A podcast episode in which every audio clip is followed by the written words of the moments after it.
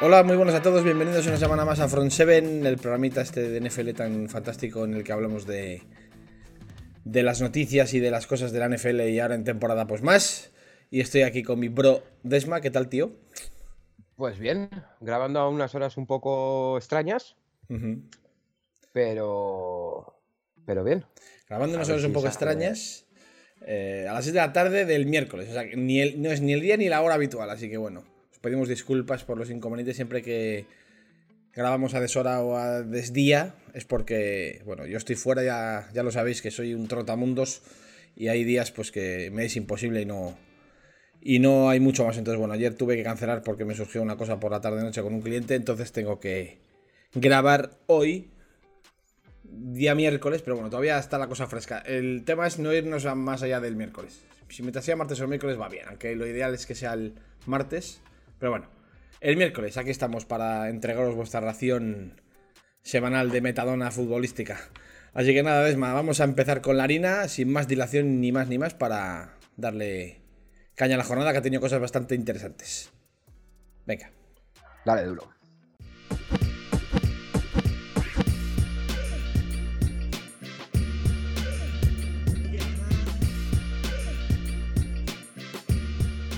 Bueno, pues nada. Eh, ya hay muchos equipos que ya son verdad.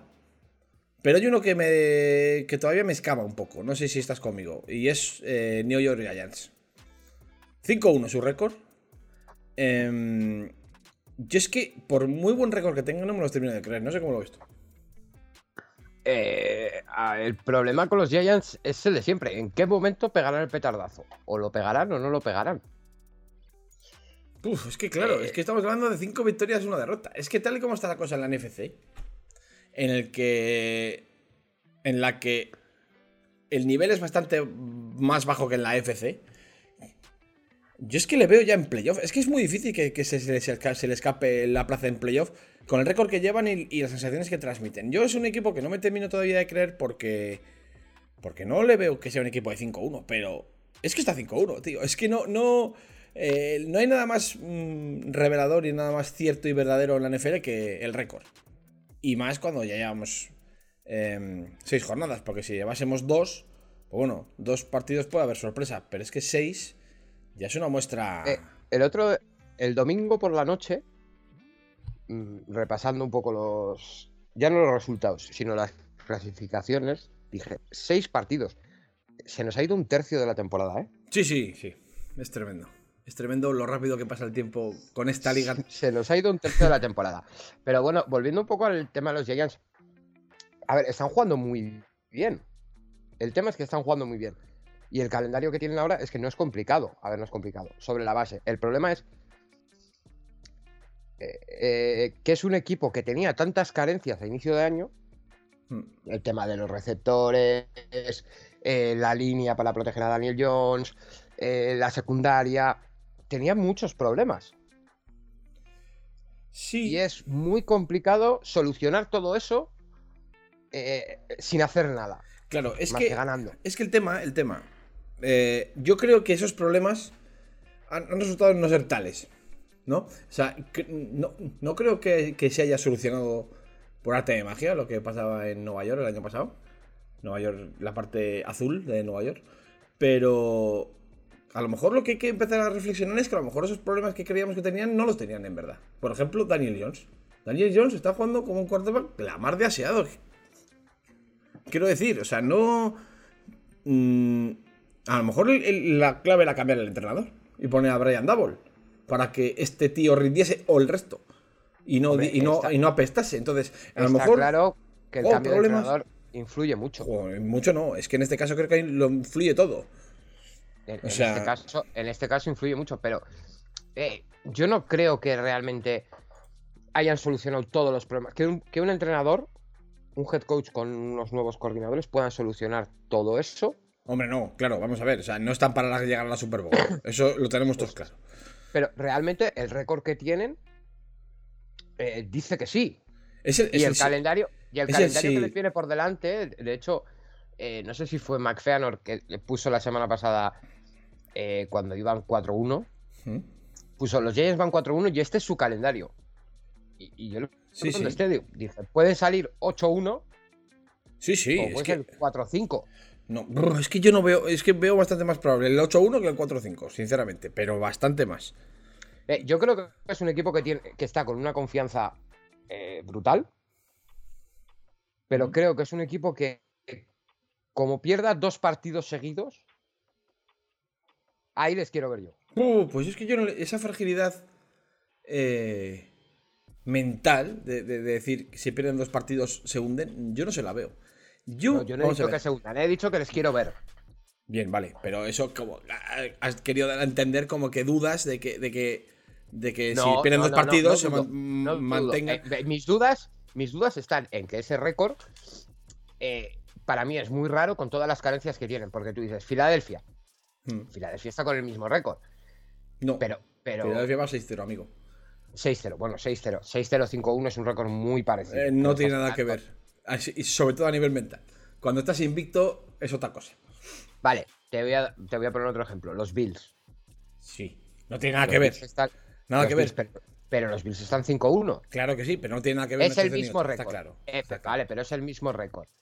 Eh, los Bills con el mismo récord son un equipo al que yo le veo perdiendo dos partidos y sé que el tercero lo más lógico es que lo ganen. Es que el tema es que yo a los Bills no lo veo perdiendo dos partidos, fíjate. Es que esa es la diferencia. Por eso, por eso he empezado diciendo que no me los termino de creer a los, eh, a los Giants, porque tienen un récord estratosférico, mm, están muy bien entrenados, están jugando a lo que tienen que jugar, porque si no, no vas 5-1, y tienen a Saquon Barkley que ha vuelto por sus fueros. Vale, hasta ahí estamos todos de acuerdo. Que el otro día, para mí, hizo probablemente la jugada de la semana. Sí, que es arrodillarse en, la en la yarda 1, pensar en el equipo antes que en él y amarrar la victoria. Lo, que hizo Chap el día Pero yo creo que realmente no es pensar en el equipo y no pensar en él. Yo creo que es pensar. Yo creo que Chap en ese momento no pensó eh, sí, en el partido contra Jets. No pensó, directamente dijo touchdown es touchdown. A ver, también es verdad que 13 puntos en un minuto y medio es muy complicado sí, es complicado. remonten. O sea, yo no, yo no considero que eso fuera un error, simplemente, oye, efectivamente, es que 13 puntos que te, que te recuperen un onside kick y que te hagan dos drives de dos touchdowns en un minuto es una cosa improbable. Es una cosa improbable, pero bueno, pero eh, Chap, el, eh, consiguió el primer down que estaba en la yarda 4, si no me equivoco, y en la yarda 2 puso la rodilla en el suelo, se acabó el partido. Eh, es verdad lo que dices tú. Yo creo que están jugando a lo que tienen que jugar. ¿Mm? el juego de pase es muy limitado porque al final el cuerpo de receptores eh, tienen muchos, muchos hombres y pocos nombres.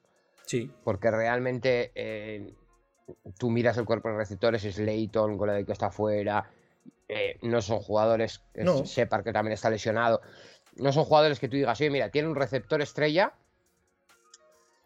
y desde ahí es, su juego de pases se basa en play action, carrera y cuando no corren, balones al jugador estrella. Ellos no lo tienen. Sí, sí tienen un jugador estrella. Se llama Saquon Barkley. Sí, pero me refiero al juego de pase. Ya, pero es que eh, Saquon también involucra al, juego de pase. Porque es que lo que tú has dicho, cuando tú tienes al rival metiendo 4.000 tíos en la caja para, para parar a, a, a Saquon Barkley, quiere decir que estás descuidando la secundaria y que estás dejando a tus receptores en uno contra uno con, con sus cornerbacks. Con lo cual tienes bastante ventaja. A nada que, tus cornerbacks que, tus receptores no sean mancos. que ese es el problema, que el año pasado eran mancos, por ejemplo. Ya, pero el año pasado no estaba Saquon. Es que ese es el tema. Cuando tú tienes un, ataque tan, tan enfocado en, en, que, en que tu jugador estrella produzca por tierra, tú tienes ya en los, en los rivales un, elemento que da miedo, que es Saquon Barkley. Entonces, para parar a Saquon Barkley, eh, quiere decir, yo si, yo si fuera el entrenador del, equipo rival de, Giants, en un partido cualquiera, no específico este otro, en un partido cualquiera, yo, el, mi game plan defensivo iría para. Vamos a parar a Saquon lo primero. Si me tienen que ganar porque me, porque me hacen. Porque Daniel ellos hace 500 yardas de pase, que me ganen así. Pero que no me ganen con su mayor arma. Primero vamos a intentar limitar sus juegos de carrera y luego ya veré que, que si tienen que ganarme, que me ganen lanzando la pelota. Porque eh, estamos todos de, acuerdo que Saquon Barkley es mejor haciendo su trabajo que Daniel Jones haciendo su trabajo. Hasta aquí estamos de acuerdo, ¿no? Sí. Entonces, los equipos rivales, ¿qué hacen?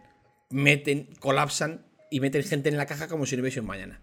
Juegan con 5, 6 o 7 tíos metidos en la caja, con lo cual eso arroja una secundaria con bastantes huecos que puede ocupar receptores que no sean mancos, insisto, y que puedan sacar ventajas en los unos contra los porque al final si tú pones eh, un, free safety que suele estar en cobertura, un strong safety que suele estar en la caja y tres, y tres cornerbacks, em, o dos cornerbacks, tres, tres cornerbacks, los cornerbacks casi siempre van a estar uno contra uno con los receptores.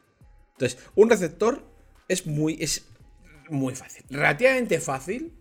Em, conseguir una ventana de pase para tu quarterback. Entonces, eh, ya pasaban, pasó mucho, muchos años con en aquel, aquellos super Steelers de las 3 Bs, de, Brown, Bell y, Ben, que el Le'Veon Bell provocaba eso en los defensas rivales.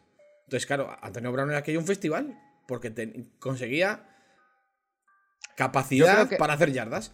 Yo creo que una de las diferencias eh, entre este año y el pasado eh, puede estar en la precisión que pueda estar teniendo Daniel Jones. Sí, pero es que ya te digo, para mí la clave es no sé cuál es, no... sé cuál es exactamente eh, cuál es la diferencia. Ya te lo estoy diciendo yo. O por lo menos bajo, bajo, este. mi punto, bajo mi punto de vista, la diferencia fundamental es Saquon Barkley y ya está. Porque además ya no es que cree el miedo en las defensas rivales, es que encima Saquon está produciendo y mucho porque es muy bueno. Entonces este era, estaba claro, y esto os lo he dicho yo al principio de temporada, que os reíais mucho de mí en Fantasy cuando drafté a McCaffrey a él, eh, que saca un Barkley sano, es, un, es de los tres mejores running backs que hay. Para mí, para mí, fíjate lo que te voy a decir, porque es que, claro, la memoria deportiva es muy corta, no solo en la NFL, sino en general. Para mí, Saco un Barkley es mejor que Jonathan Taylor. Para mí. Sí, pero eh, Jonathan Taylor, realmente, si nos acordamos un poquito, es un tío que explota el año pasado, mm. pero que no se esperaba que explotase. Saquon viene con, venía de college con el pedigree, igual que venía McCaffrey, igual que venía Danny Henry, venían con el pedigree. Al final, eh, Saquon Igual que Camara, cuando explota nada más llegar a la liga. Son... No, pero nadie. No, pero esos jugadores llegan under de radar un poco. Y explotan ya en la NFL. Pero es que Saquon. ¿Qué es lo que pasó con Jonathan Taylor? Claro, es que Saquon ya viene con cartel. Desde, desde Siki Elliott no, no habíamos tenido un, running back tan arriba en primera ronda. O sea, estamos hablando de un tío que ya venía con, un, con una vitola de, de, de NCAA bastante, bastante tocha. Y Luego lo confirmó la NFL. Si no llega a ser por las lesiones, pues imagínense, señores, dónde podíamos estar con Saquon Barkley. Y está volviendo por sus foros porque al final es un, un jugador diferencial. Y es lo que, lo que nos dice David eh, eh, aquí en el chat, en el chat que Saquon y, Christian McCaffrey son todo en el ataque de sus equipos, porque sus equipos son. Mm, no te voy a decir malos, porque ya a los, a los Giants no se les puede considerar malos. Pero es. Son equipos que no son las. No están entre los 5 o 6 mejores equipos de, sus conferencias pues, sobre el papel y asumen todo el volumen. Y como son tan buenos jugadores, producen y producen y producen. Y no solo en clave fantasy, que es lo, un poco lo que comenta David.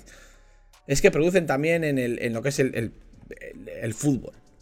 Y es que Saquon está produciendo. El problema que yo le veo a eso es que con el historial de lesiones que tiene Saquon. Bueno, el historial. Es que yo ya, yo ya lo del historial de lesiones, yo creo que está un poco superado. A ver, yo el otro día cuando se retira del partido en un segunda y cinco en la seis, una cosa así, prácticamente en la goal line, que se sale del campo con el brazo estirado y haciendo así con el brazo se sale el solo. Eh, yo me asusté un poquito. Claro. Dije, ay, ay, ay, ay, que ya lo han matado. ya, bueno, pero es que eso no es porque él tenga una propensión ni un historial. Todos los jugadores son susceptibles de lesionarse porque esto es un deporte muy duro. Y aquí que está David, eh, el otro David, nuestro David Pisha en el chat. Eh, nosotros en los Niners sabemos lo que es que se, que se lesione hasta el que, hasta el que lleva la tablet para que, para que vea el entrenador las cosas. O sea, el fútbol americano es un deporte de lesiones. Esta, esta conversación ya la hemos tenido. Eh, es un deporte en el que la gente se lesiona. Pero lesionarse no quiere decir tener propensión a lesionarse. Y Saquon ha estado dos años es que años, durante tres años. Que no, que no. No ha sido tres, ha sido dos, ¿eh? Y, son lesiones graves. Pero mírate, os lo dije al principio, que, cuando estuvimos, os estuviste eh, analizando en el. En el. En los, en los programas que hiciste de, analizar los, drafts de nuestras ligas fantasy. Em, estamos hablando de que os reíais de mí, había beef, ¿eh? había cachondeo, pero os reíais bastante de mí porque, porque decíais que, fíjate, que claro, a ver, ¿cuándo se van a lesionar? Yo os doy dos semanas. había mucha risa, no. Llevamos ya seis y no se ha lesionado ninguno de los dos. Por lo menos no ninguna lesión de importancia ni ninguna lesión de estas de. De. Hoy, ese como viene de lesión, pues ha recaído. No, señores. Yo os dije que, que, que no se veía ninguno de los dos, ni Saco ni McCaffrey, habían tenido problemas físicos importantes en el training camp. Y eso era una señal buenísima de que los dos estaban en, pleno, en plenas facultades y que iban a durar pues como un jugador normal. Sin, sin tener esa propensión a lesionarse de venir de años sin jugar, como le ha pasado más a Saquon que a McCaffrey, pero igual. No es una cuestión de que tú digas, no, es que mm, tenía una red flag de la leche de college, que no, fíjate que es que venía con. No, es que Saquon Barkley no es un jugador con propensión a lesionarse, y Christian McCaffrey tampoco. Son running backs. Punto primero. Los running backs ya sabemos que son los, jugadores más castigados de toda la NFL, los que más golpes se llevan y los más propensos a partirse la madre. Y es una de las razones por las que eh, eh, defiendo yo tanto la estrategia de, receptor, receptor, receptor en fantasy.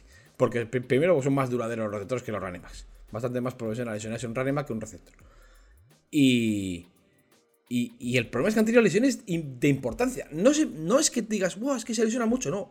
Se ha lesionado una vez que le ha durado la lesión 300 años. Ese es un poco el tema. Y claro, ¿qué pasa con.? Es una lesión de ese tipo, eh, es muy complicado volver a tener el nivel. Bueno, no, de hecho, depende de, la lesión. Lo acabo ¿eh? de mirar, lo acabo de mirar y el eh, no se tira dos años en jugar. Sakun se tira el año pasado, 2021, no, el anterior, 2020, en el que juega tres partidos. Bueno, pues más a mi favor. No juega, no juega el resto del año, pero el año pasado en el que vuelve a jugar solo se pierde tres partidos, que en, un running back es un, algo medianamente normal. Y además no se lo pierde ni al principio ni al final de la liga, se lo pierde a mitad. Eh, o sea, hace un año, digamos, sano. Mm, no, porque ha salido de, una lesión muy grave y tiene un tiempo. Pero, pero, tienes que entender que, que se pueda pensar que después de volver yo puedo entender que tú vuelvas de lesión y durante los seis primeros partidos, hasta, pues como por ejemplo, hasta esta semana, no rindas. O hasta el bye. Mm. Pero es que el año pasado no rinden todo el año. Claro que no rinden todo el año. Hablando en clave fantasy, que es lo que hemos eh, estamos un poco hilando, el año pasado es el running back 32. bueno, ¿Por qué? Porque, porque, primero, porque, se, porque, se, porque parte de un tercio de la temporada se lo pierde por lesión. O, no, se pierde tres partidos. Pues eso, bueno, un tercio a lo mejor es mucho, pues un cuarto o un quinto. Bueno, es igual, se pierde. Con lo cual ya tienes, estás hablando de. en, un tres partidos, tres partidos es algo lógico. En un rango de running back 3 medio, estás hablando de, de un déficit de 30 puntos o de 40 puntos sobre lo, sobre lo que te rodea. Que a lo mejor jugando todo, en vez de ser el 32, hubiera sido el 20. Pero bueno, es igual. Eh, el, caso, yo lo que no puedo, lo que no compro ni de coña, y lo he dicho siempre desde el principio de la temporada, es que tanto Saquon Barkley como Christian McCaffrey sean dos jugadores en los que deba preocupar las lesiones porque, porque digas, es que como se lesionó un año y pico, pues a veces. No, si están sanos, están sanos. ¿Se puede volver a lesionar? Por supuesto, porque, porque esto es deporte y se lesiona hasta el tío más duro, se puede lesionar. Pero no, no voy a comprar jamás que, ninguno de los dos tenga propensión a lesionarse, como sí hay otros jugadores que la, que la, que la tienen. Entre ellos, nuestro querido cornerback Jason Berrett, que vez que sale al campo es para partirse un músculo o para hacerse daño.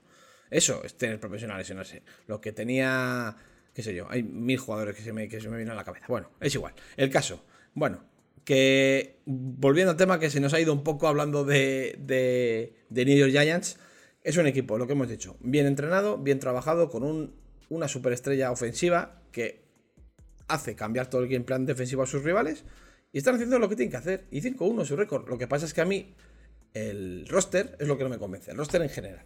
No creo que, no, creo que tengan roster para, para 5-1, sinceramente. Eh, para ti, eh, ¿favoritos a la división? Eh, Filadelfia, por supuesto. al mismo al, pero, pero poniendo un escalón. Eh, si tendrías un 10 y Filadelfia fuese el 10 máximo favorito, sí. ¿dónde pones a los Giants? Del 10 al 0 o del 0 al 10. Claro, es que si, si lo ponemos con respecto a los, a los Eagles, les doy 0. Con respecto, no, con respecto a, lo que queda de temporada. Ahora mismo los Eagles son máximos favoritos. Máximos favoritos, no. Es que yo, es que yo estoy convencido de que, de que ni, ni Cowboys, ni, ni, ni, Commanders, por supuesto, ni Giants están, le van a competir la división a los, a los Eagles. Es que no, les doy cero a los tres. Ahora, si no existiese. Cero. cero. Pero cero chance. Es que, es que el día que se enfrenten los Giants con los Eagles, vamos a, lo vamos a comprobar. Que no sé qué semana será esto. Estoy mirando. No, mira, los Giants juegan en Jacksonville. Que es un partido. trampa. Para un equipo como, como New York Giants es un partido trampa de llegar, es que me imagino a Muti, de llegar, buah, verás, Super Bowl Run, no sé qué, llegas a Jacksonville que va 2-4, coge la purísima, eh, también conocido como Trevor Lawrence, eh, le da tres pases de touchdown a Christian Kirk y, y ay, ay, ay, y, te, ganan 40, 41-10. Entonces Ese es el problema que yo le veo a los Giants. Ese es el problema. Puede ser, ¿eh? Puede ser que, no le veo, por ejemplo, a equipos que van 5-1, eh, como puede ser. Eh, es que, yo que sé. Claro, es que he querido, he querido empezar con el tema de Giants, porque es el único equipo de 5-1, junto a lo mejor los Vikings, que es un poco cantoso. Por, exageradamente bueno, quiero decir. Sí, yo creo que los dos. Eh, el tema es que los Giants. los, perdón, los Vikings que si quieres hilamos con ellos, tienen una plantilla en la que en cada, en cada posición del campo tienen un alguien. Tienen a Kirk Cousins, tienen el quarterback que te puede gustar más o menos, pero es un quarterback, si no juega en prime time, medianamente solvente. es que yo creo que precisamente ese es el problema. ¿Sabes por qué nadie? Es que yo creo, estoy convencido de que nadie, y entroncamos con los Vikings, nadie cuenta con Minnesota como un equipo aspirante a absolutamente a nada. Precisamente por Kirk Cousins, fíjate. Estoy convencido. Estoy convencido. si, no, el repaso, el repaso que le pegan a Miami el domingo. Bueno, bueno, bueno, Miami es un equipo absolutamente descompuesto desde que se ha lesionado Tua. O sea, mm, ya no es por, por el. Por, porque el juego sea. No, no, es que el equipo se ha, se ha venido abajo como un castillo de naipes. Pero, pero todas las unidades, tanto el ataque como la defensa, o sea, es imposible. Claro, también el, el quarterback pobrecito que han puesto a sustituir a Tua, pues es como si me pones a mí. De todas formas, estoy mirando Minnesota. ¿Mm? Minnesota ha perdido solo un partido. Sí, pero ha ganado por, por menos de una anotación los otros cinco, yo creo. Todos. Todos los partidos. Ese es el tema. Eh, miento, el primero a Green Bay le ganan 23-7. Eh, vale, ves que Green Bay también. hay para hacer un episodio monográfico de Green Bay, ¿eh? Quitando, el, quitando a Green Bay, eh, ¿Sabes cuál es el partido en el que más diferencia han tenido en el marcador? No, ¿cuál? Su derrota, 24-7. pues mira. ¿Sabes contra quién? ¿Contra quién? Contra los Eagles. Justo. ¿Qué pasa? Que tú miras, porque claro, esto es como, esto es como todo, esto es como la teoría del, del iceberg. Tú miras la parte que sobresale del agua y ves, los, los Vikings van 5-1 y su única derrota es contra un equipo que va a 6-0. Dices, joder, macho, llevan una temporada espectacular. ¿Por qué nadie cuenta con los Vikings? De hecho, esto se lo he escuchado a, gente que es de Vikings, que, como que se rasgan las vestiduras como diciendo, es que vamos 5-1 y nadie nos tiene en cuenta. Mm, amigos, nadie tiene manía a los, a los, a los Vikings, a, los Vikings en especial. Yo, por lo menos, yo, yo no se la tengo yo, además que creo que creo que es un equipo que cae bien por todos los problemas que ha tenido con los kickers. a mí me, A mí me por las desgracias que les han pasado. Claro, exactamente, pero ya no por desgracias. Es un equipo con, con solera, es un equipo con poderío. Tienen, eh, eh, o sea, el, los colores, la, la, afición, los símbolos. Es un, es un equipo que, que mola, vamos a decirlo así. Vikings. ¿Por qué nadie tiene en cuenta a los Vikings? Pues porque no es un equipo fiable, chicos, porque es un equipo que se mueve siempre en el filo, de las cinco victorias, tres son remontando. Una, mm, recuerdo en el último drive también contra los Lions, que, remontan el partido después de todo el partido perdiendo. Eh, están a punto de perder contra Chicago, que ahora mismo es de los, de los cinco peores equipos que hay en la NFL. Em, en fin, es un récord un poco engañoso. Que, mira, te, voy a preguntar después lo del tema. ya sabes que estoy cogiendo costumbre de, de preguntarte qué récord te parece más, más mentiroso y qué récord más verdadero. Cogeremos otros récords para analizar, pero es que el de, el de Minnesota me parece que tiene mm, poco recorrido de cara al playoff. Quiero decir, pueden seguir ganando partidos. Porque, porque pueden seguir ganando partidos. No me parece que tampoco que Minnesota tenga un calendario demasiado difícil. Eh, pero, eh. pero es, un equipo que de cara a, los playoffs no me los, no me los creo mucho. Y es que, es que lo malo que tiene este año la NFC es que eh, tanto Minnesota como, como, New York Giants están muy cerca ya en semana 6 de, de amarrar un puesto en playoffs. Porque el resto de rivales que, tienen que, hay en la, en la conferencia estamos, y digo estamos porque los nenes también estamos ahí, para que tengas una idea, los nenes estamos liderando la división con 3-3 de récord. Y, lideramos la división porque vamos 2-0 en, en, los duelos divisionales. O sea, 3-3. O sea, ya nos sacan dos victorias. Tanto, tanto Minnesota como, como New York como New York Giants ya nos sacan dos victorias. Es que tú te, vas, te vas al calendario de Minnesota ¿Mm? y tienen Arizona en casa. Que Arizona, eh, bueno, vuelve de Andre Hopkins esta semana. Espero que me salve el 90% de mis fantasies, porque me he drafteado en todas este año. Eh, que es un partido que pueden ganar perfectamente, sin ningún tipo de problema. Van a Washington, un equipo en, descomposición total. Ganable 100%, sí. Van a Buffalo, Palmategui. Palmatori. Van a Dallas, eh, reciben a Dallas. Uy, ahí va a haber, ahí va a haber, ahí va a haber Ahí van a borrar las hachas ahí. Pero desde ahí empalman New England, Jets, Lions, Colts, Giants, Green Bay y Bears. Es que, fíjate. Es que, de estos 2, 4, 6, o sea, de estos 13 partidos que les quedan, no, viento, 11 partidos que les quedan. Tú no les ves ganando 9. Es que, es que te puede ganar 9 partidos. es que nadie, nadie se tira de un puente ni hay suicidios colectivos si los Vikings ganan nueve partidos de acá al final. O sea, es que no se le sorprendería en exceso a nadie. A ver, estando, estando, hablamos, estando como están los equipos en la semana 6, que esto puede cambiar. Al final tienen la penúltima jornada Green Bay, que en, la jornada, en la semana 16 puede estar como una moto. Claro, por supuesto. Y meterle 35-0 a Minnesota. Por supuesto, y es lo que hemos dicho. Pero el fútbol de septiembre, octubre no se parece a nada al de diciembre. Eso lo tenemos todos. Estando como están ahora mismo, eh, Minnesota puede ganar nueve partidos, pero, puede Perder, pero puede perder ocho. Hombre, claro, y no, por, poder por perder los once.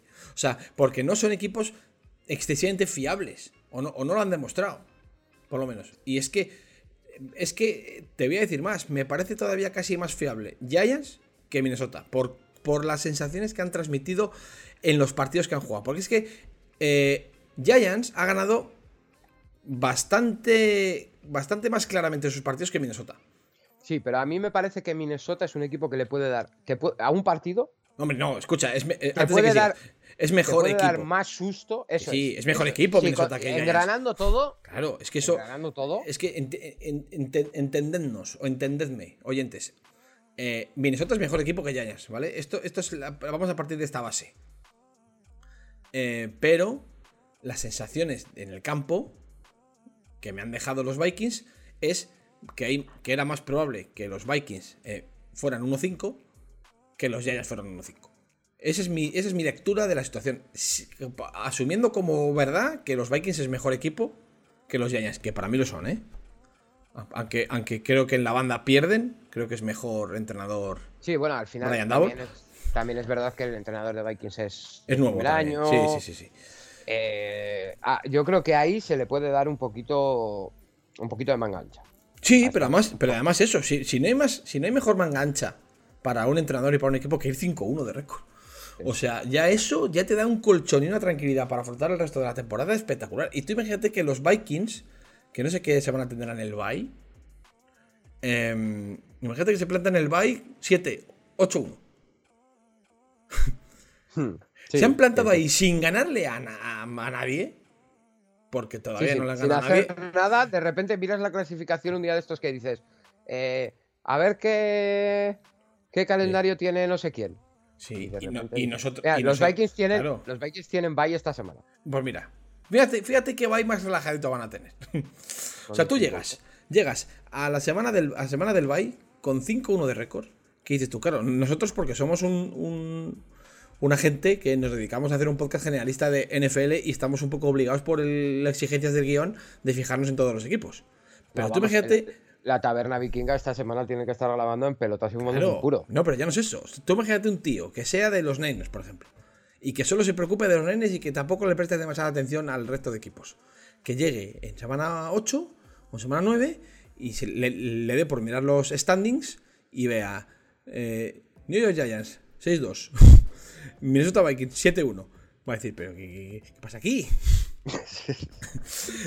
Y tú estás, y tú estás con un 4-4. Eh, sí. Diciendo, bueno, 50% no vamos, tan mal. De repente aperreados, Sí, sí, aperreados, sufriendo, sudando la gota gorda para ganarle a los, para ganarle a los, broncos. Y ¿Qué dices tú? Pero madre mía, ¿cómo se puede sufrir para ganarle a los broncos?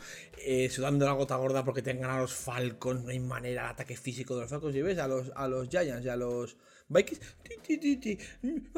una victorita, venga, y otra más, venga, y otra, venga, y cuatro victorias seguidas. ¿Qué dices tú? Pero vamos a ver. ¿Pero qué ha pasado? ¿Qué pasa aquí? Entonces, claro, ¿qué pasa? Que la NFC está rara, está extraña.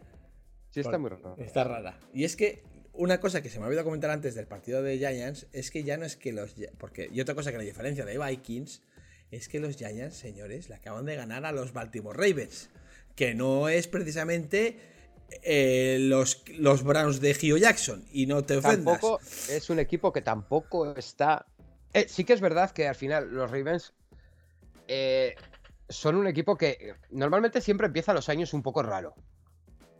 Les cuesta engranar, pero una vez engranan, son una puta pisonadora. Sí, sí. Sobre todo en defensa.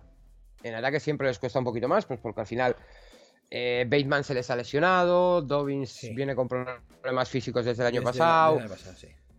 Eh, la línea tiene un par de jugadores nuevos. Sí, sí. Pero es que a lo que te voy es. Pero, pero sí que es verdad que, el otro día les ganan bien. Que sí, sí, por eso. Que es que a lo que te voy es. Eh, los Vikings. ¿A quién han ganado los Vikings? Ganan en semana 1 23-7 a los, a los Packers, que ya estamos viendo todos cómo son los Packers, que son un mal chiste esta temporada, pero un chiste, vamos, un chiste de, chiquito de, la calzada con, siete soberanos encima. Eh, pierden con Eagles, ganan a Detroit, ganan a Saints. Sudando, sudando la gota gorda. Coño, 28-24, en la última posición remontan. Ganan 28-25 a los, a los Saints, que es otro equipo que está mm, como está. Ganan en semana 5 a los Bears, a punto de perder con los Bears, que todos también saben cómo están los Bears. Y ganan a unos Dolphins destruidos y devastados por la lesión de su quarterback. Con Skyler Johnson. entonces, quiero ver a los Dolphins contra un equipo serio. El primer compromiso serio de toma de temperatura. Entendedme, que no es que sean los, los Browns de Jackson, insisto, que se hayan enfrentado a los Torre la Vega Berserkers y a los Guadalajara Stings, con, mucho respeto a, esos dos clubes a los, con los que tengo una gran simpatía desde que estoy en Penguins. Pero tienen semana 8 Arizona. 100% ganable el partido. Semana 9 Washington. Si no les ganan a los Commanders es pacharles a los de, a los de Vikings. Y semana 10 y viene el toro ya. Y nunca mejor dicho. Vienen los Bills. Ahí es cuando vamos a comprobar la medida de los Vikings. Y eso que los equipos, cuando juegan con equipos de otra, de otra conferencia, como que no lo ven tan mal perder. Porque al eh, final son equipos que dicen, bueno, pues si juego con un equipo de la FC, solo me voy a cortar con ellos si es que llegan a la Super Bowl y tal y cual. Pero bueno, es que ya, te digo, mm, no que, no, parece que estamos centrando demasiado el, debate en, estos dos equipos que van 5-1, pero es que me parece que son dos situaciones que dignas de comentar. Eh, ya que estamos con el tema calendario y demás, y ahora saltamos al Bills Kansas City si quieres. Venga. Eh, los Eagles van 6-0. Sí. Te voy a leer su calendario.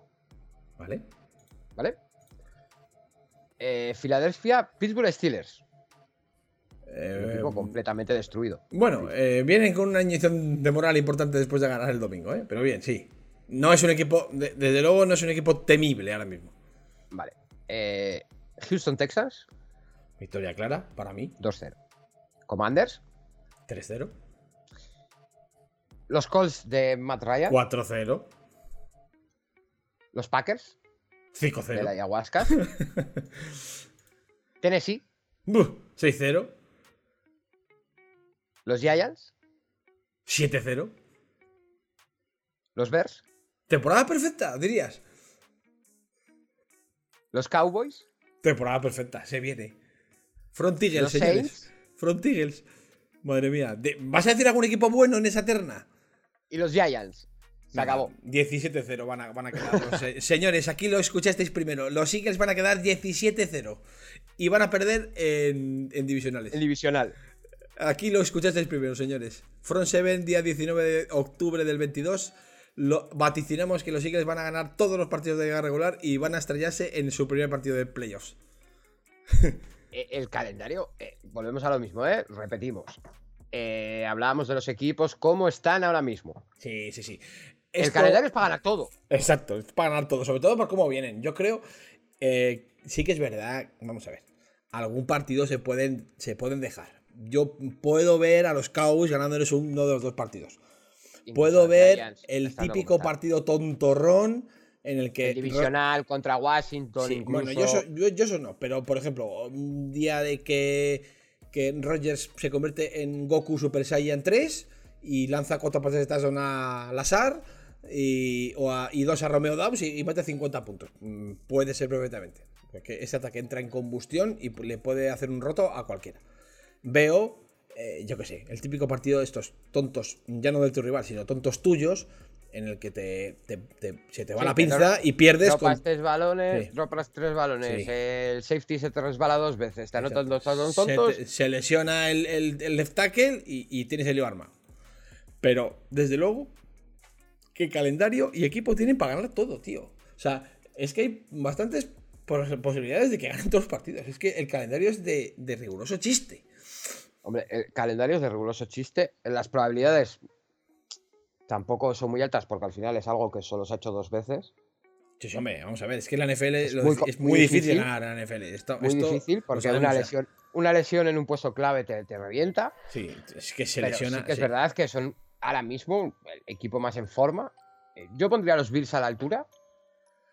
Eh, yo pongo a los Bills por encima. Es que, es que vuelvo a, vuelvo a la, a la, a la- al relato de antes.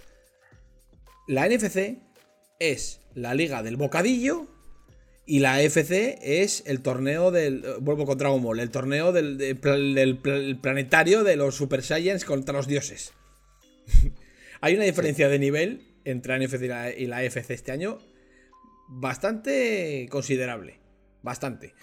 Y eso que. Y además este año hay otro, otra circunstancia.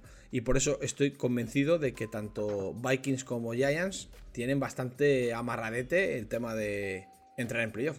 Y es que si no hay equipos de 2-14, bueno, ya 2-15 o 3-13, 3-14 en este caso, tampoco va a haber equipos de 14-3. Exacto. Este año están las cosas muy igualadas, con lo cual 10 victorias casi seguro te va a asegurar título de división. Em, a lo mejor en alguna un poco disputada En este- 11. En la este, en la este igual. En la este a lo mejor netas 11. Pero la nuestra, la oeste, con 9 victorias se gana la división. Lo vamos a ver. Con 9-8. En la, te digo, en la NFC Oeste, otro vaticinio que, que voy a hacer aquí en, en directo. En la NFC Oeste, con 9 victorias, se gana la división este año. Aquí lo escucharon primero. Otra, otra bold prediction de, de media tarde. Y te digo, me parece con que bastante probablemente la norte también se gane con 9 victorias. Hombre, es que la norte estás hablando de que eh, quitando a Minnesota, ¿Mm? eh, Green Bay da asco, porque da asco. Así es. Sí que es verdad que, al final Green Bay eh, puede ponerse a engranar el ataque y te puede ganar siete partidos seguidos, sí, te los puede ganar. yo estoy, empezando a dudar ya de eso, ¿eh? Yo creo que sí. Eh, a, mí me cuesta, me parece que va a estar más barata la Sur. Sí, sí, al final sí, Tampa, Tampa, Tampa va 3-3, porque el ataque, volvemos a lo mismo, el ataque está siendo también una basura, pero es que detrás tienes a los Falcons.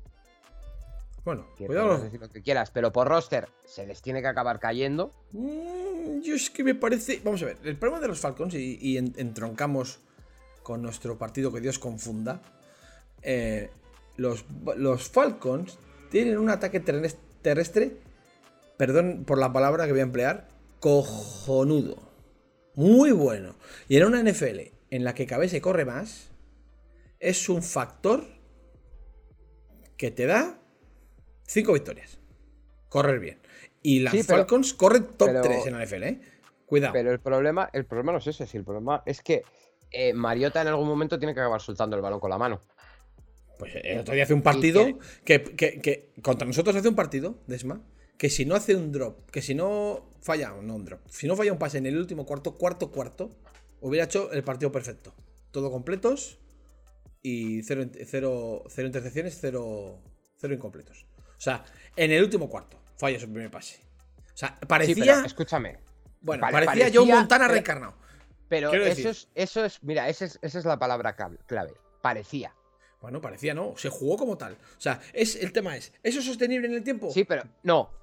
Bueno, no, lo sabemos. No, no, no lo sabes. Yo solo sí lo sabes, porque Mariota eh, te lo ha demostrado durante cinco años. Bueno, también. No es sostenible. ya, ya, también nos lo había demostrado. Siempre hace. mira, no, no, no, no. Yo no siempre hace dos o tres partidos buenos y se acabó. Ese discurso lo La compro gente en semana se empieza a subir al carro y se acabó. En semana 2 te compro ese discurso, en semana 6 ya no. Quiero decir, Gino Smith ¿También dirías que se tiene que caer en algún momento? Sí, por supuesto. Bueno, pues es que yo, no, yo ya no me atrevo a decirlo. Porque es que ya, ya no estamos en semana 2. Que ya no es que digas, ay, Gino Smith, qué gracia, ha hecho un partido de, 100, de, de 125 de, de, de, QB rating y ha lanzado dos a, a, a, Lockett. Ah, mira qué gracioso Gino Smith. No, no, es que Gino Smith está jugando del carajo. Llevamos seis jornadas, no una ni dos. Y Mariota, tres cuartas partes de lo mismo. Si los si los Falcons están compitiendo como están compitiendo, aparte de que tienen un juego de carrera, insisto, poderoso y físico a más no poder, que fue lo que nos, los que, lo que nos mató eh, en este partido de infausto, recuerdo ya. Em, es un equipo que compite. Y compite muy bien. Eso, tiene a un novato superestrella con una pinta brutal, que se llama Drake London, para suerte de mi fantasy tiene eh, uno de los. Aunque, lleva sin producir todo el año un poco. Eso sí que un poco extraño y tiene que remontar sus, sus, números. Uno de los mejores 5 tines de la liga en Kyle Pitts. Ahora porque se lesionó eh, Cordarrell Patterson. Pero fíjate cómo será de bueno el juego de carrera de los Falcons. Que, está corriendo con un tal Tyler Algair que no sé ni quién es. Y está produciendo que parece. Que parece. Em, ¿Cómo se llama este? Eh, Barry Sanders. O la Daniel Tolminson. El tío. Pues un poco lo que, lo que, lo que, lo que nos pasa a nosotros a los nenes con los corredores. Que tenemos un sistema tan, tan machacado que puede correr casi cualquiera. Eso me dice dos cosas. La primera, que los Falcons es un equipo muy bien planteado, muy bien construido. Y dos, un equipo muy bien entrenado. Con un entrenador que conoce las limitaciones de su equipo y les, que son bastantes, efectivamente, y le sabe sacar partido. Y, ahí les tienes. Un equipo que todo el mundo pensaba que iba a ser una especie de equipo de quitapenas. De he, perdido dos partidos, qué bien que vienen los Falcons y así me recupero. Y están dando un dolor de muelas a más de un equipo de los importantes. Que el otro día. A ti, y a mí. Eh, bueno, no, bueno. A, nosotros un dolor de muelas no. A nosotros nos, nos pegan una asfaltada de, de mil pares de narices. Eso sí, motivado por, porque el equipo tiene 380 millones de lesionados otra vez. Y, claro, sin tu, la DL entera lesionada, la secundaria entera lesionada, pues con un ataque tan físico como el de. Eh, como, como, es el de Falcons, pues, pues, pues Tenés la, receta para el desastre asegurada. Y ataque, pues es el que es. Esto no lo vamos a descubrir ahora. Y esto es el resumen, mejor resumen que os puedo hacer del partido de Nets.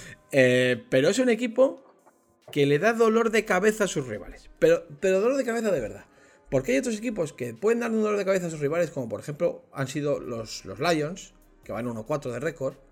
Pero los Lions es un equipo que sí, pero que, que tú le planteas un partido serio a los Lions y tienes que estar muy concentrado para no perderlo. Tienes que hacer un buen partido para no perder contra los Lions. Eso es, eso, es así. Pero si haces un buen partido, ganas. Pero es que los Falcons. Mm, hacer un buen partido no te garantiza la victoria. Porque es un equipo que es un dolor de huevos. En, verdad. Mm, sí. Entonces. Mm, ¿qué me, dicen a mí los. ¿Qué me dicen a mí los Falcons? Pues que, que están. Que tienen un sistema lo suficientemente sólido. Como para que un tipo como Marcos Mariota no desentone. Con lo cual, por eso digo que yo creo que ya se van a 6 es un poco aventurado bajo mi punto de vista, que por supuesto cada uno tiene su opinión y, yo la respeto, faltaría más, pero creo que asegurar con esa rotundidad que tanto Mariota como Junior se van a caer, me parece un poco aventurado. Porque es que los, los Seahawks, eh, no sé si estarás de acuerdo conmigo, Desma, los Seahawks creo que están en el mismo punto que los Falcons. Los Seahawks son, un dolor de, son un dolor de cabeza constante para sus rivales. Y, lo que se está demostrando con el tema de Seahawks y, y Russell Wilson es un poco lo que pasó con Brady y Belichick, solo que a la inversa. El que tenía razón era Pete Carroll en este caso. Eh, sí. Yo creo que eh, el tema de, de Russell Wilson. Eh, sí que es verdad que dicen que lleva jugando lesionado tres semanas. Ya, ya, ya. Que, pero bueno, son cosas que ya sabes cómo funciona esto. Si está lesionado, no juegues. Menos historias. Que me pongo de. vamos, me pongo de mala leche. Ya, pero si has pagado tres primeras rondas, eh, le has dado un contrato de no sé cuántos mil millones y, pues tiene que jugar. no, si está lesionado no tiene que jugar. Voy a abrir un poco aquí la cortina que, que me estoy quedando Si estás lesionado, no tienes que jugar. Por mucho que has, como si has costado 400 primeras rondas. O es que, claro, como, como, como, como Lance, como Lance se ha lesionado y nos ha costado tres primeras rondas, tenemos que ponerle a jugar cojo. Con el tobillo colgando.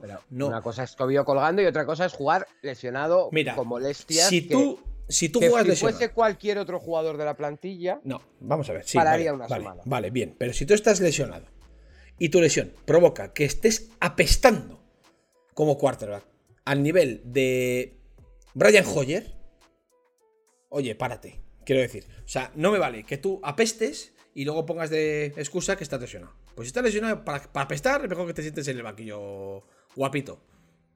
¿No? Porque, porque si, me dices que estás lesionado y en vez de lanzar 5 touchdowns por partido lanzas 2 o 3, pues bueno, me callo porque sigues produciendo. Pero eh, si estás lesionado y tú, el resultado de jugar lesionado es que estás oliendo a, vertedero, pues a lo mejor tienes que parar, ¿no? Porque es que a mí ese rato no es que juegue lesionado, coño, pues que se pare. ¿No? El problema es quién está detrás.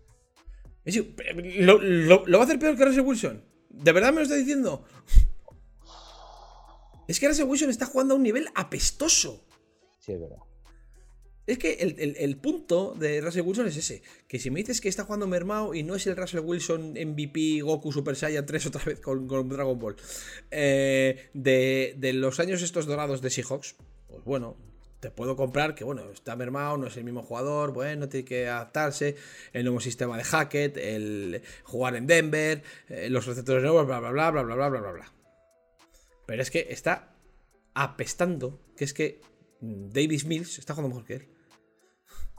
Por ejemplo, un quarterback así, que se supone de los malos, entre comillas, que tiene que jugar mejor, o sea, que tiene que jugar peor que él, está jugando mejor. Gino Smith está jugando mejor.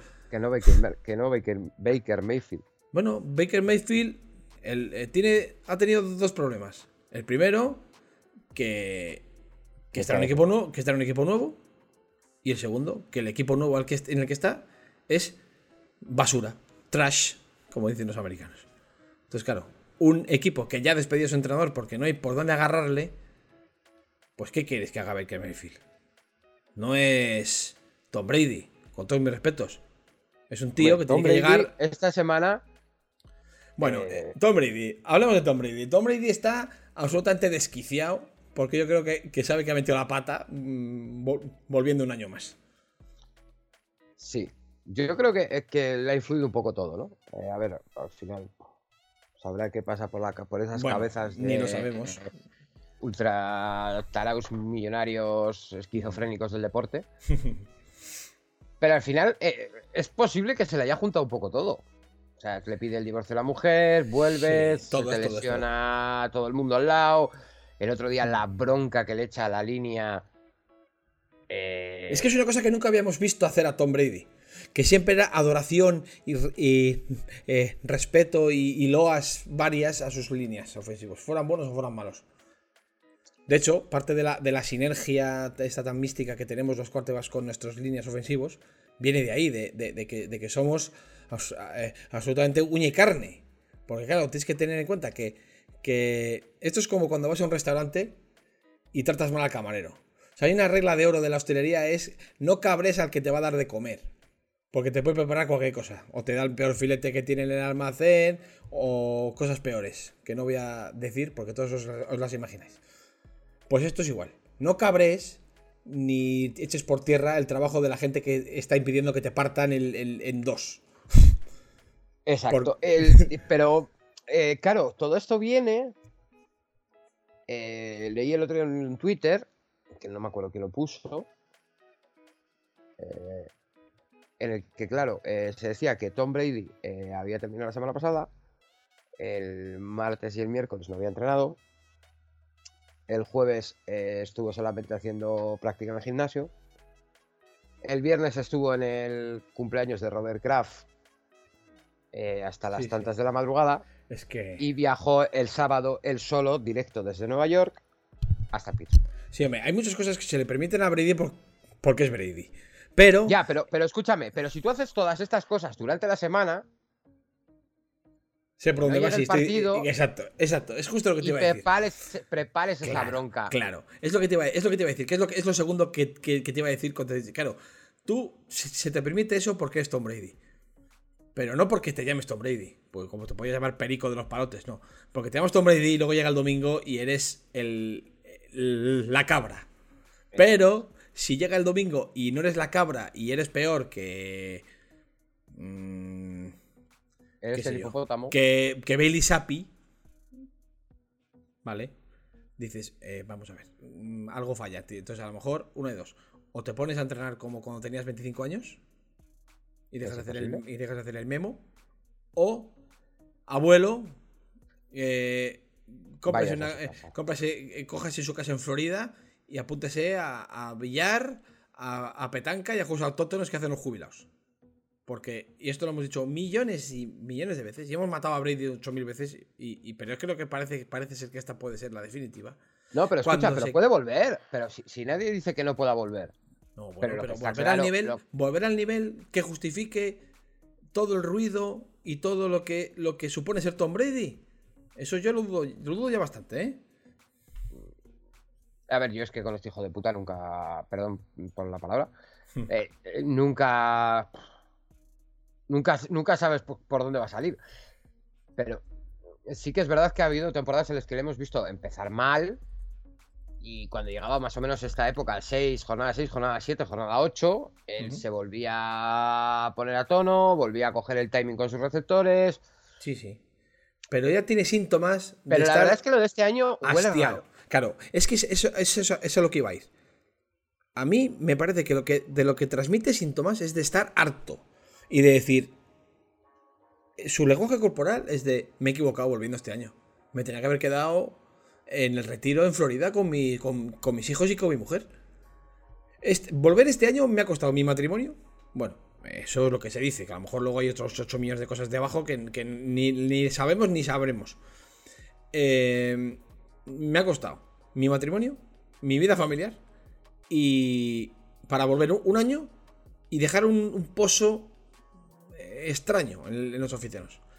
Que esto... ya no en los aficionados, sino a ver, yo creo que el, legado, esa palabra tan grande. No, bueno, el, legado creo que está intacto y ese, no, va, no va, no va, o sea, no, no va a verse manchado, No, no, ni Pero sí que es verdad que todo lo que le hemos, todos los que le hemos visto eh, prácticamente toda su carrera, toda su carrera, te va a dejar un gusto en la boca. Sí, amargo. Sí, amargo, porque el año pasado caen en playoff contra los Rams, que acaban siendo campeones, en un partidazo en divisionales en, la, el que acaban siendo un duelo de pistoleros con Stafford. Sí, sí, sí. Qué maravilla. te retiras ¿eh? ahí, te retiras ahí y es. Oye, tío, hasta aquí.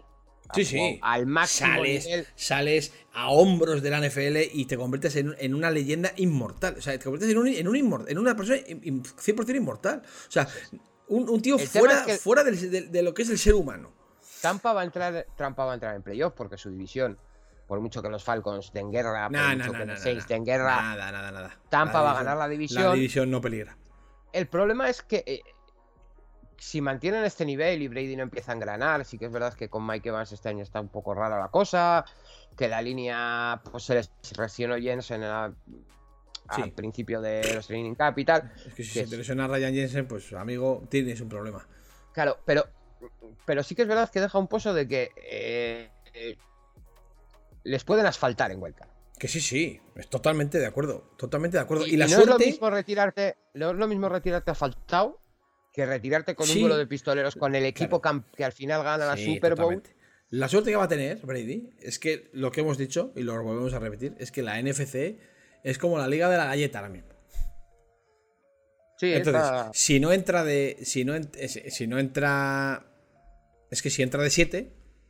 Bueno, no, es que si gana la división va a entrar de 4. Sí, claro. Como, mínimo de 4. Y si entra de 4. Como está, estando como está la, la oeste, es que no veo ni. No veo al, al 5, que perfectamente puede ser o Rams o Niners, o Packers, o Cowboys. No, sé de qué te ríes. No, no, veo, no veo a ninguno de esos cuatro equipos asfaltando a nadie. Sinceramente. No, pero te pueden ganar. Estando como está Tampa. Eh, pero todos hablando de asfaltar. Eh, no, creo que ninguno. Que en Wildcard.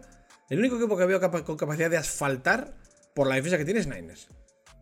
Pero claro, tiene que acompañar el ataque, porque si no acompaña el ataque, entonces puede ser un partido de 11-3. Y pero, es que les pueden pillar, pero es que le pueden pillar los Rams. Pero es que los Rams no tienen equipos para faltar a nadie tampoco. Eh, bueno. No lo tienen. Esa línea sin Whitworth se ha caído. y, y Stafford eh, tiene. Ese sí que tiene problemas físicos que no se le notan mucho, pero sí se le notan. No es lo de Wilson. El codo. Claro, si se te fastidia el codo de lanzar, pues entonces, amigo. ¿Tú crees que es el que es, que es lo del codo? Puede ser.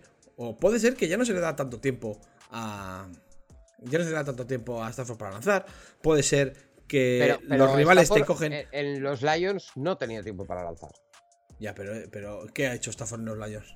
Nada más que pegar, nada más que, nada más que agarrar la, metralleta y empezar a, discreción sin, sin, preocuparse de. Porque es que ahora mismo está en un equipo que, que, tiene, que tiene necesidad de cuidar el balón. Sí. ¿Sabes? ¿Por qué? Porque es un equipo contender. En los Lions no, los Lions podía lanzar tres o tres intercepciones y le daba lo mismo. o, dos, o, dos cinco. claro, ahora mismo esto en los Rams no lo puede hacer. Porque los Rams eh. no, es, no es un equipo. Es un equipo en el que él está obligado a cuidar el balón y a no lanzarse mandarinas constantemente. Sí, porque como tengan que esperar que lo haga K-Makers. No, K-Makers no. Al que yo ya de boleto en la Fantasy, gracias al cielo. No sabemos eh, realmente qué es lo que ha pasado. Ha vuelto de la lesión del año pasado hecho una braga. es, verdad que ha vuelto hecho una braga. Pero bueno, volvemos a lo mismo que hemos hablado antes con sí. con McCaffrey. Al final es una mm, lesión una lesión muy mala. Sí, pero no tiene, nada, no tiene nada que ver el nivel, tío. Nada, nada que ver. O sea, tú, no, hace un gran primer año. no te voy a poner Saquon McCaffrey, te voy a poner el caso Dobbins. Sí, sí, sí. Además, misma situación. Año mm. rookie, te lesionas antes de empezar. Fuera toda la temporada. No, pero Akers segundo año. Akers fue el segundo año. Que es que, claro, el tema de Akers es que Akers hace un gran primer año. El, su, año de, su, año rookie, el año que de, de Cam Akers es bastante, bastante bueno. Y es lo que le coloca un poco. Sobre eso, todo la segunda parte, y es, cuando ya se adapta a la liga. Y es un poco lo que le coloca en el radar. A, las, a, la, a la temporada siguiente, semana 1, semana 2, se parte para toda la temporada. Y, y dentro de tres años habrá muchísima gente que se pregunte que quién carajos es K-Makers. El problema con Akers, eh, yo el otro día lo escuché, ¿a quién se lo escuché? Ah, no me acuerdo, perdón. Al, doc, al médico de Fantasy, puede ser. Mm. Eh, es que eh, con Akers se siguió un tratamiento experimental. Lo que no se sabe es si el tratamiento experimental lo solicitaron los Rams o lo solicitó Akers. Mm. De lo que hay dos opciones, que lo solicitaran los, se lo ofreciesen los Rams Akers ha visto que no ha vuelto bien y le ha dicho a la Rams, oye, esto me lo habéis hecho vosotros, eh, yo lo siento, pero no juego hasta que no me recupere. O que hayan sido Akers el que haya decidido, oye, mira, que yo voy a seguir este tratamiento experimental y cuando ha vuelto la temporada, los Rams has visto que no funciona y han dicho, oye, macho, esto que has hecho no funciona. Boleta. Puede ser cualquiera de las dos cosas, pero yo creo que tiene que venir por ahí. O sea, realmente tú no echas a un running back porque te haga mal cuatro partidos, de los cuales uno ni ha jugado. Claro, si es que no es que le eches, es que al final los, los running backs son las posiciones, por desgracia para ellos, más intercambiables en la NFL. Sí, pero, pero vamos, es que los Rams han dicho que no vuelve a jugar con ellos. O sea, no es que digas. Eh, no, es que le ha pasado Henderson en en posición de roster y ahora Henderson es el 1 y Akers es el 2. no, es que han dicho que, no vuelven a jugar. Sí, sí, algo, algo, ha, algo, algo, algo ha tenido que pasar con Akers porque no es, no es normal. Y lo único que a mí se me puede ocurrir al final es el tema de que sí que es verdad que se sabe. Que sigue un tratamiento eh, no convencional, digamos. Sí, eh, sí, una lesión, esto se opera. oye, no. no escucha, Desma, cierra la ventana que, que, se escucha todo el viento en el micrófono. Perdón. bueno, el caso. Te mira, eh, por, y además aprovecho así, y así corto esta conversación, que es la más interesante, pero es que ya llevamos una hora. Y veo que al final se nos va el tiempo al guindo. Te voy a. Vamos a hacer una, cosa si te parece. Te voy a decir. Te voy a dar un titular. ¿Vale? Ya sabes que estas cosas, estas cosas improvisadas me gustan mucho. Te voy, a, te voy a dar un titular y creo que me hagas un comentario de cinco líneas, como si estuvieses escribiendo cinco líneas, sobre lo, que, sobre lo que te voy a decir, ¿vale? Em, los Bears, el eh, top 5 del draft el año que viene. Eh, para mi desgracia, sí. Yo era un equipo que, a ver, no lo tenía para entrar en playoff, pero era un equipo que tenía ganas de ver para la evolución, para ver sobre todo la evolución de Fields. Eh, creo que mm, es que me cuesta mucho tirar la toalla con él todavía. Pero creo que los quarterbacks que vienen en el draft eh, son superiores a cómo venía Fields y creo que se le está agotando el crédito. Puede ser. Es una pena, es, una pena porque cuando salió de, de college a mí me gustaba mucho. Cayó mucho en el draft porque era epiléptico y ya sabes que cualquier tontería te hace bajar 10 puestos. bajar 10 puestos, sobre todo si eres quarterback. Totalmente. Eh, pero se me están cayendo el problema que ha tenido Montgomery con la lesión que Herbert ha salido y lo ha hecho medio bien, pero luego ha vuelto Montgomery y también lo ha hecho bien el último partido. Eh, es un equipo con muchas dudas en todos lados. Mooney, que parecía eh, claro receptor 1 hasta la semana pasada, ha hecho una basura de partidos en la que uno no tenía target y los pocos que tenía era incapaz de cogerlos. Eh, es un equipo plagado de dudas. Sí que es verdad que Roquan Smith tuvieron un problema con él al principio de año que decía que o le renovaban el contrato o le jugaba o que se quería ir y ha vuelto como una moto. A mí lo que me, a mí lo que me, pasa, me pasa con los versos es que no tienen ataque. Parece que el ataque es una cosa absolutamente inexistente. sí, pero al final. Pero, pero al final, tú. A ver, es verdad que el cuerpo de receptores es Muni y se acabó. Y Muniz es un tío muy joven, que el año pasado sí, la segunda mitad de la temporada hizo medio bien, pero al final no puedes cargar todo el peso sobre un chaval así. Porque el otro es el, hermano desconocido de, de Amon Ra Amon Ra, Equanimus. Equanimus, exactamente. Pero, pero al final tienes un buen backfield. O sea, eh, sobre el papel, Montgomery Herbert es un muy buen 1-2. A mí, a mí lo que me parece de los Bears es que tienen también un problemilla en el vaquillo. Que eh, han cambiado a. Han cambiado a a, ¿cómo se este? a Mandagi por, por Everflux y creo que no ha habido no ha habido mucho upgrade en, la, en, el staff técnico. Sí, pero Pero al final tampoco puedes estar constantemente echando no, bueno, al head coach. No, no, pero es que. No, claro que no. Pero tú, si, tú, si tú tienes un equipo que, que, lo que tú dices, tienes un buen backfield, tienes un quarterback de segundo año que se le ven cositas. Tienes un, un buen receptor uno, como es Darnell Mooney. Tal, tienes una defensa absolutamente brutal. Porque tienes a Robert Quinn, tienes a Rockon Smith, tienes a Eddie Jackson, tienes a, a, a, a Jaquan Biscuit, tienes un montón de gente bastante, bastante buena ahí. Sí, gente competente. Que no sabes que, sabes que, que, si ellos están bien y les dejas tiempo para descansar. Claro. Con el ataque no te van a meter mm, Exactamente. 35 puntos todas las semanas. Es que estás, estamos hablando de un equipo bastante por roster, mucho mejor de otros que hay por ahí con mejor récord, ¿eh?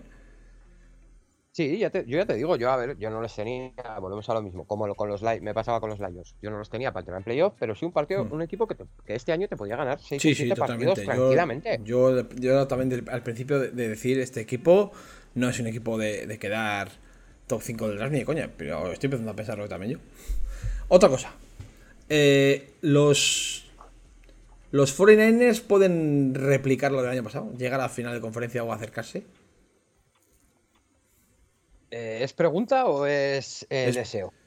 Mm, es pregunta y, por, eh, por, supuesto, en mi, caso es deseo, claro. Es pregunta. Creo que no. Vale. Creo que no. Creo que. Motivos. Creo que cuando es todos los años. Desde hace. Mm, mm, bueno, tú no sabrás mejor en hmm. mi recuerdo quedan los últimos tres. Eh, cuando es todos los años lesiones y lesiones. No, bueno, eso es años. No, lo de lesiones va años y años no. Es una cosa muy cachonda, lo, lo, lo de nanes y las lesiones. Sí, pero, pero, me refiero que al final es, es prácticamente, o sea, es prácticamente una constante. Es, eh, igual un año no. El año pasado, no, no, pero el año pasado tampoco se afectaron tanto, ¿no? no, no, es que es lo, es lo, que te digo, es años y años no. Tienes 2020, no hay lesiones de importancia, Super Bowl. 2021, 4 millones y medio de lesiones, 5 o 6 victorias. Eh, eso, 2020, 2022, o sea, para la Super Bowl. 2022, otra vez, 4 millones de lesiones. O sea, otra vez bien, perdón. Empiezo otra vez, que es que, que Año, temporada, al final, temporada 19, espera, temporada 19. No, no te lesionas o no hay lesiones, no hay muchas lesiones, llegas a la Super Bowl. Temporada 2020. Mil lesiones, ganas 6 partidos. Temporada 2021. Eh, no hay lesiones de importancia, bueno, así así, pero no es el drama de este año, final de conferencia. Y este año, otra vez, mil lesiones. Pues sí que es verdad que puede, puede dar a entender que a lo mejor, si seguimos con esta racha, no nos va a dar. Eh, yo creo que habéis sacado, eh, que te pregunté por él hace un par de semanas, si no me equivoco, habéis arreglado un problema que para mí teníais bastante grave, que era el safety no estoy de acuerdo, pero vale. Con Ufanga, para mí, eh, el salto de calidad que os da Ufanga en el puesto de, safety. De este strong safety. De strong safety. Este año, comparado con, los años anteriores. Ah, está claro. Es mejor que Jacques Quitar con una pierna toda la espalda. Es, muy grande. Sí. Pero creo que toda la controversia que habéis tenido en off-season de eh, eh, este equipo es el equipo de Lance.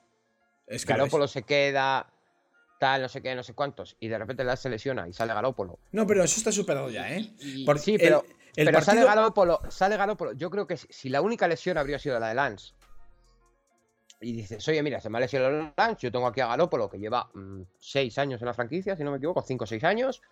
5. Eh, es un jugador, que, eh, un quarterback que sabe cómo funciona el equipo, que nosotros eh, es el equipo de Lance, pero Mm, Garoppolo es parte del roster y es parte de, la familia Niner desde hace muchos años. Si solo habría sido eso, yo sí que creería que os daba. Pero eh, veo, o sea, mm, el ataque, cómo se os colapsa el ataque, por ejemplo, es algo que otros años, aunque habríais tenido lesiones, tampoco se os veía. Perdíais, realmente perdíais Perdíais eh, por fallos en sobre todo por fallos en secundaria. Sí que ha sido un ataque muy diésel el de Niners. ¿eh? También te digo, mira, hay una cosa que, los Niners, los buenos Niners, hemos tenido em, bastante, bastante como una constante. Y es Una, eh, en los, los, últimos, los buenos nenes, los últimos nenes, los últimos cuatro años, que son los buenos nenes, sobre todo desde la llegada de Bosa, tienes una, un ataque normalito, sin ser nada del otro jueves. Sí, pero que siempre te pone puntos. Siempre bueno, te pone, bueno pero escucha, El año pasado, el año pasado, el ataque de Niners pone puntos todos los partidos. Escúchame. una particularidad que ha tenido siempre los ataques de Shanahan es una considerable y nada despreciable capacidad de anotar en el primer drive del partido. Todos sabemos que el primer drive ofensivo del partido es un drive que está muy guionizado, ¿no? Muy ajustado al game plan. Luego ya el partido va, va por los terceros que va, pero siempre el primer drive como que está muy preparado de pizarra. Bueno, pues una cosa bastante constante en los buenos Niners ha sido esa, que siempre se ha anotado touchdown en el primer drive. Entonces, claro, cuando ya va 7-0 al principio del partido, de hecho pasó el otro día contra, contra Rams, primer drive, touchdown fue. Y el partido contra. No, el partido contra Panthers fue. Que el primer drive fue. El primer drive fue touchdown. Ya, como que tienes otra forma de afrontar el partido, tanto ofensiva como defensivamente. El, ataque de Niners es calamitoso desde el punto de vista que la línea ofensiva, pues no está siendo la línea ofensiva que debería ser o que ha sido en otros momentos. ¿Por qué? Porque la potencia. Tren, tren ha estado lesionado. está lesionado. Eh, tiene opciones de volver. Pero bueno, eh, puede que, siendo el rival Kansas, a lo mejor sean conservadores con él y no, y no lo pongan. Eh, pero el que, vuelve. pero eso es un problema. Eso es un problema con el récord que tenéis y con la división como está. Pues yo creo que no, fíjate. Porque es que es, vuelvo otra vez a lo mismo y lo he dicho 14 veces Pazco, el zaragozano. Eh, este año, los playoffs en la, NFC están baratitos. Quiero decir, tú puedes sacrificar un partido muy perdible con los, con los Chiefs a cambio de que tus jugadores lesionados vuelvan al 100%. Quiero decir, si, si Trent Williams está al 90%, se me ocurren partidos mejores para sacarle que contra Kansas City, la verdad. Vale, pero tú imagínate que esta semana eh, perdéis. Eh, como tú dices, es un partido perdido y te ganan eh, Rams. es que no, no, es que no, es que no, no, no, no, no, para, frena. Porque es que, claro, hacer fútbol ficción de esta manera, a mí. Y te ganan, claro, y si te gana a, mi prima. no. escucha, te voy, a, te voy a poner un ejemplo. Vale, perdéis. Perdéis el partido, no hay problema. Los Rams están en bye. Y la semana que viene jugáis contra los Rams. si pierdes contra Kansas y, y, pierdes por casualidad contra los Rams que vienen de bye que recuperan a, gente lesionada, que vienen descansados, que eh, te, preparas un quilombo para mí serio. Mm, no. Está, yo precisamente estando como está la, la, NFC, yo iría a morir en todos los partidos.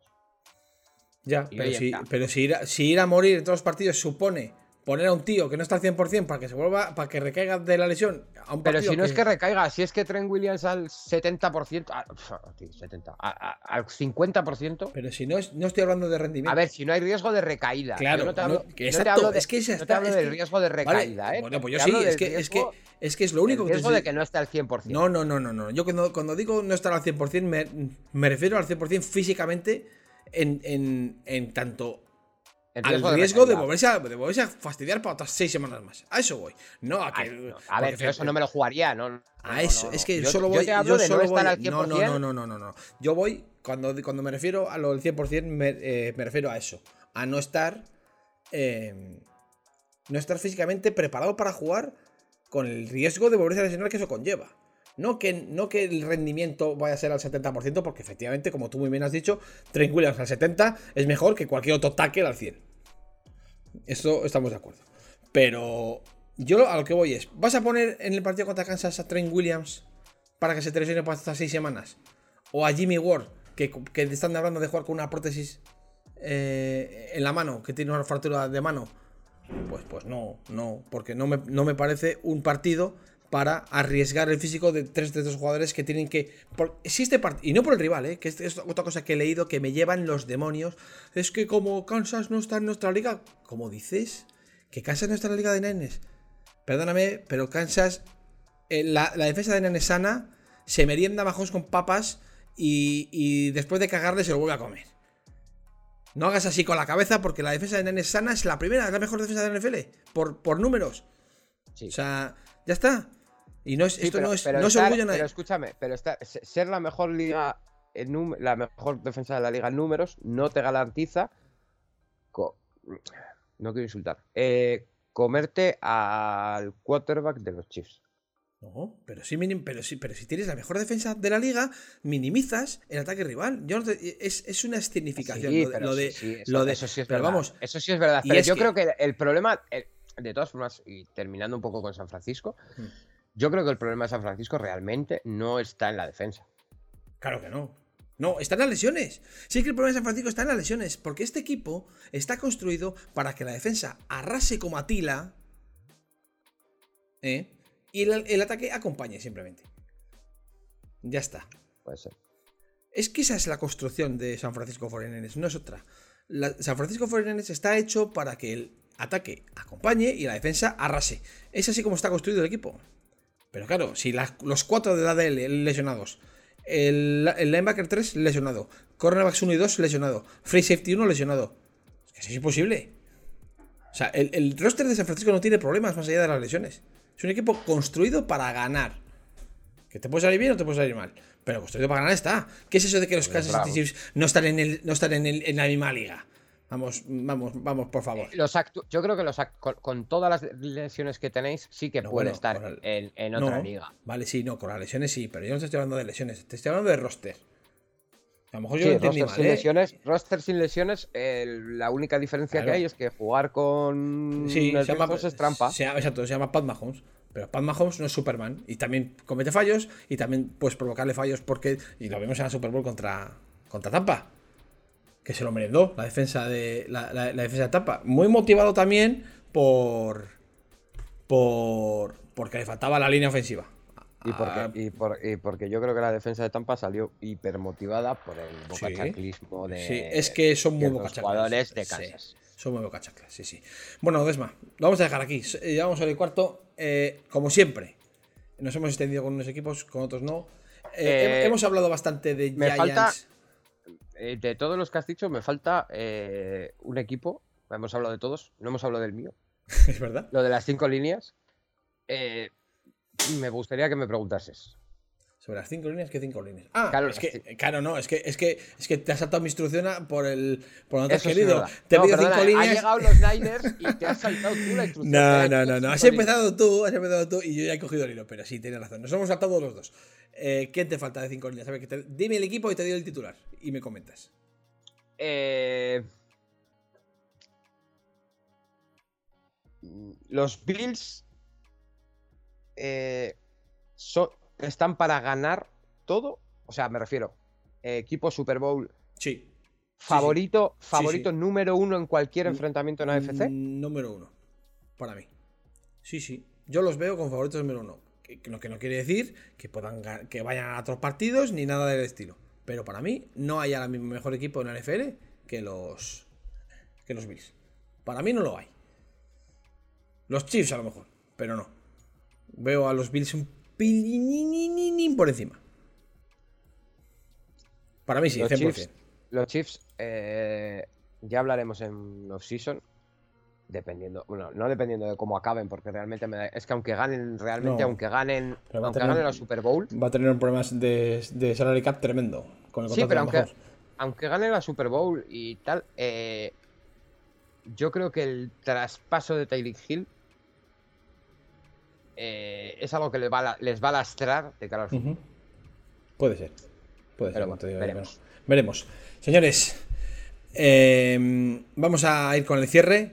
Una cosa os digo, eh, los, que habéis, los que habéis estado en el directo, os, pido disculpas por la calidad de mi vídeo, es absolutamente lamentable, pero es que no tengo cómo hacerlo de otra manera, así que los que habéis estado en el directo, os insisto, los que estáis escuchando esto en formato podcast no lo vais a, no lo vais a notar, porque es todo audio, además tengo el micro, o sea, eso bien pero los del directo, la calidad de mi vídeo ha sido vergonzosa y os pido disculpas por ello. Desma, vamos al cierre. Muy bien. Venga.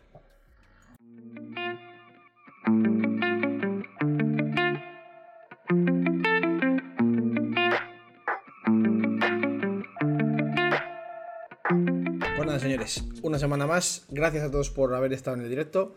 Gracias a todos los que nos escucháis en formato podcast. Os, recuerdo que tenéis el grupo de Telegram de Front 7 en nuestras redes sociales. Está en, los grupos, o sea, para que entréis al grupo de Telegram, que tenemos un ambiente estupendo. 200 y pico miembros somos ya, así que os invitamos a que entréis y que mm, disfrutéis con nosotros del fútbol, que es, está muy bien el grupete. Y, nada, Desma, pues un placer volver a grabar contigo, tío, porque ahí ya llevamos un par de semanas que no habíamos podido grabar, por temas de, horarios, sobre todo. Y, nada. ¿La semana que viene vuelve el Führer? La semana que viene vuelve, sí, sí que vuelve. Creo que ya está aquí, así que bueno, eh, se retomará otra vez el horario normal. Yo intentaré adaptarme. Pero, pero bueno, sí que ya está aquí la. Intentaremos además, estar los tres algún día. Sí, y además él llega, y según llega, graba. Así que eso sin problema. Sin problema. Ah, antes de que se me olvide, Desma, dime un partido por, por turno para ver. Pues espérate. Rápidamente. Un ojo. Eh, Yo te diría, ¿el vuestro? Contra Baltimore, divisional, un buen partido. Divisional, siempre es buen partido. Siempre. Luego, en el turno de las 10 tenemos el nuestro, claro, el de San Francisco con Kansas. Y luego, pues los. El del jueves no me llama nada. Últimamente los, los Thursday Night están siendo bastante malos. La verdad es que el turno de las 7 es eh, un poco deprimente, ¿eh? ¿eh? Es deprimente la jornada en general. Me parece que hay poco salvable esta semana, ¿eh?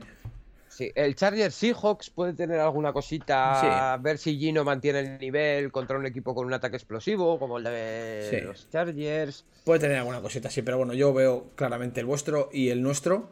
Sí, pero y el nuestro por realmente porque es un divisional y es un Baltimore Cleveland, que siempre son partidos. No va a ser bonito de ver, también te digo. va a ser una, festival de casquería, va a ser. Festival de casquería, literalmente. Eh, pero sí que es verdad que es una jornada un poco. Un poco, un poco, extraña, un poco extraña. Yo no, no, no hay un partido como ha podido haber esta semana, de lo cual me alegro muchísimo que no hayamos hablado del super partido Kansas City contra los Bills aquí se viene. Hablar del barro. Hablar del barro. Eh, es una semana un poco complicada, ¿eh? Para ver. Sí, es complicada. Pero siempre, saldrá, siempre saldrá algún partido bueno y seguramente, viendo cómo está siendo el año, seguramente serán nueve partidos igualados esta jornada, decididos en los dos últimos drives, que es lo que está viendo mucho este año. Sí.